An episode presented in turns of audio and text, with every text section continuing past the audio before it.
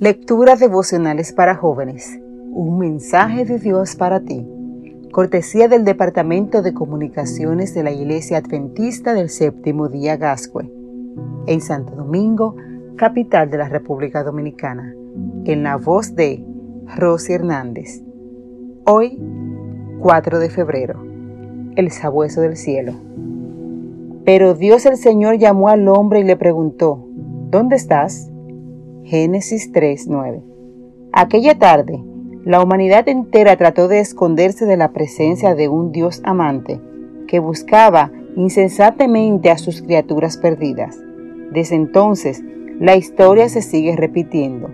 Recorrimos mil laberintos e inventamos mil excusas para mantener alejado a ese ser divino. Alcohol, drogas, odio, guerra, crímenes, mentiras, sexo libertino.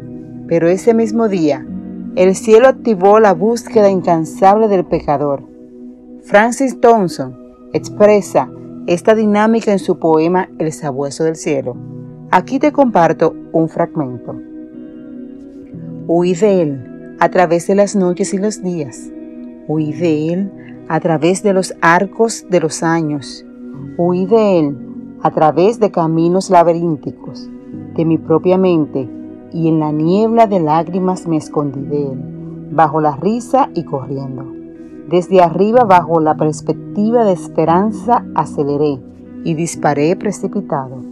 Abajo una oscuridad titánica y un abismo de temores, de aquellos pies fuertes que me seguían detrás.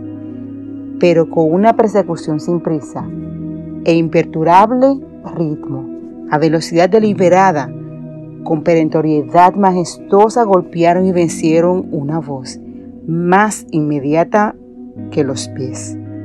Todas las cosas traicionan a quien me traiciona. La historia del Edén es la historia de la humanidad. Dios corriendo detrás del ser humano que huye de su presencia. Pero hoy, querido joven, quiero que sepas que Cristo te ama que ya ha hecho lo imposible por ti, y si tiene que mover el cielo y tierra para salvarte, lo hará. Es una persecución que nunca termina, porque su combustible es un amor eterno. Hoy, Dios te dice, deja de correr, déjate alcanzar por mi amor, aceptar mi gracia que desea perdonarte, déjate encontrar por el sabueso del cielo.